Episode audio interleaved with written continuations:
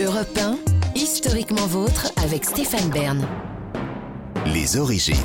Pour conclure cette émission, on remonte aux origines, toujours avec Jean-Luc Lemoyne et Philippe Charlier, et surtout avec vous, David Kessel-Lopez. Vous nous racontez les origines du café. Oui. Vous avez déjà vu un caféier? Oui. C'est c'est une, plante, euh, c'est une plante assez sympa. hein. C'est c'est une plante sur laquelle poussent de jolies petites baies rouges qui contiennent une substance qui est plus sympa encore que l'arbre lui-même et qu'on appelle la caféine. La caféine, au départ, c'est un poison qui Mm. permet au caféier de tuer les petits insectes, en tout cas de les endommager, les petits insectes qui essayent de le manger.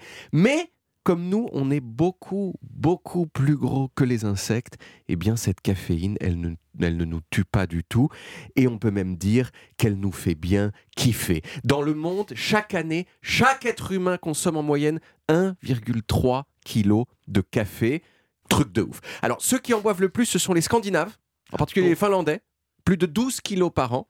Et bien sûr, plus on boit de café, plus on a besoin d'en boire parce que le café, C'est une drogue. une drogue Ouais. et une drogue addictive, comme la cocaïne, l'opium ou le bon crack que l'on bédave en famille. Mais le truc, Mm, c'est que contrairement aux drogues que je viens de citer, la caféine, c'est quand même très très bien, parce qu'elle a plein d'effets bénéfiques prouvés. Dans certains cas, elle permet de lutter contre les maux de tête, elle permet d'améliorer la capacité de concentration, d'être moins fatigué. C'est, si vous voulez, une drogue sympa, peut-être, peut-être la plus sympa des drogues. Mais alors, d'où vient-elle? Bon, le café, c'est une plante originaire euh, de l'Est de l'Afrique. Ce sont les Arabes qui l'ont découverte et qui ont commencé à en faire la boisson que l'on connaît. Quand ça, eh bien, vers la fin du Moyen Âge. Et le succès, il a été immédiat, notamment comme alternative à l'alcool, breuvage haram entre tous.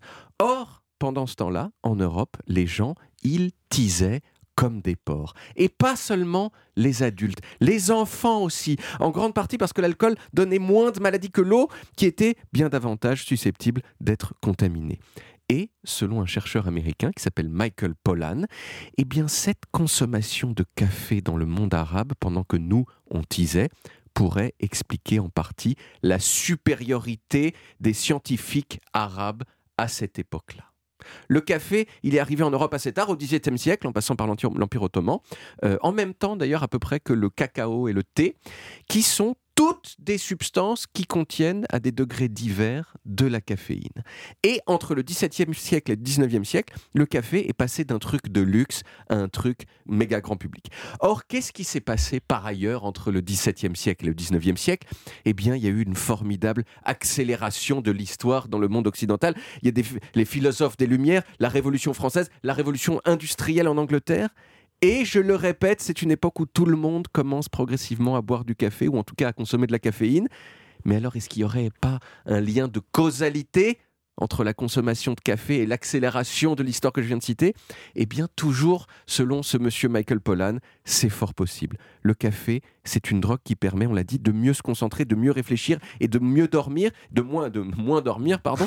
C'est une drogue donc du travail et de la productivité. Contrairement, par exemple, au shit, qui est une drogue excellente pour ne rien foutre de ses journées. Le shit, ça soulage peut-être l'arthrose ou je sais pas quoi, mais c'est pas la drogue du peps et du triomphe de la volonté. Voltaire, on disait qu'il buvait 72 tasses de café par jour. C'est probablement exagéré, mais en tout cas, il en buvait beaucoup. Et comme par hasard, il a révolutionné la pensée occidentale. Comme par hasard. Diderot, Newton, c'était des gros fans de café. Et comme par hasard, ils ont révolutionné la pensée occidentale. Et puis, quand il s'est agi de faire bien travailler les ouvriers dans les usines, au moment de la révolution industrielle, avec des, des allongements massifs de la durée de travail, eh bien, qu'est-ce qu'on leur a donné? Du café. Alors on pourrait se dire euh, avec tout ça que le café c'est une drogue qui a aidé euh, la vérité humaniste à, triompher, puis le monde capitaliste à s'épanouir. Mais si on réfléchit, c'est peut-être le contraire. Est-ce que ce serait pas plutôt le café qui nous a utilisé, nous, les humains, pour prospérer? Et oui, quand on a découvert le café, il y avait quelques plants pourris en Afrique de l'Est. Aujourd'hui, on le fait pousser dans 70 pays. C'est une belle réussite de la part du café. Il y a une dernière petite question quand même très légitime, c'est est-ce que le café, ça peut quand même être un petit peu mauvais pour la santé, parce que c'est quand même une drogue? Eh bien, je Oui. suis heureux de pouvoir vous répondre que si vous n'avez pas de problème cardiaque et que si vous vous limitez à 400 mg de, de caféine par jour, c'est-à-dire à peu près ce qu'il y a dans un litre de café filtre genre américain, il n'y a aucun problème. Vous pouvez y aller. Donc allez-y. Mais en capsule, c'est c'est combien Capsule, c'est espresso. Je crois que ça, ça doit être, ça doit être 4, 4 expressos, 4 ou D'accord. 5 On expressos. dit que c'est moins mauvais de boire des expressos qu'un litre de, de, de café filtre. Euh, peut- C'est ah, peut-être, ça je sais pas, Mm. peut-être qu'on peut se tourner vers vous avec euh, vos, vos connaissances. euh, Le, le- le meilleur café, c'est le café italien ou le café grec, de Oui. toute façon. Et, euh, et là, on peut en enquiller 4 ou 5 sans, Sans sans problème. aucun problème. Surtout à Sant'Eustachio à Rome, c'est Oui. le meilleur café du monde dans ce café-là. Ah bon, euh, Ah Il, bon, il ouais. est quand même simple, Philippe Charlier. Tu sais, Oui. ses lunettes, c'est c'est des émeraudes, et puis son, ce café, c'est en Italie. Voilà. Ça va, tout va bien. Merci David. On retrouve les origines en podcast sur toutes les applis audio et en vidéo sur YouTube, Dailymotion et sur le site europe Vous pouvez également retrouver toutes nos émissions. Historiquement Vôtre, c'est terminé pour aujourd'hui, mais on revient demain dès 16h avec toute l'équipe et surtout avec trois nouveaux personnages, trois rois du bistouri. Le barbier chirurgien, oui, oui, Ambroise Paré qui a opéré aussi bien les soldats que les rois, puis Charles-François Tassi qui lui a opéré le roi Soleil et en a retiré gloire et fortune et a retiré surtout une fistule anale au souverain. Et vous, Jean-Luc, vous nous raconterez un roi du bistouri autoproclamé. Oui, et tout est dans le auto-proclamé, car Michel Mort, le chirurgien esthétique dont je vais vous parler, n'a rien d'un roi. Ou, ou peut-être si, le roi des escrocs. Bon, vous nous raconterez tout ça demain. À demain, les amis. Et à ce soir aussi, Stéphane. Ah bon, on se voit ce soir, Jean-Luc? Ah bah moi je vais vous voir en tout cas, oui, dans Secret d'Histoire, 21h10 sur France 3, vous allez nous parler du masque de fer. Ah oui, c'est vrai. Et vous savez qui c'est? Non, mais j'ai hâte de le découvrir. Ah oui, je comprends. Alors, bonne soirée à tous. Vous allez le savoir.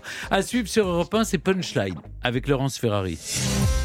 Retrouvez Historiquement Vôtre tous les jours de 16h à 18h sur Europe 1 et en podcast sur europe1.fr.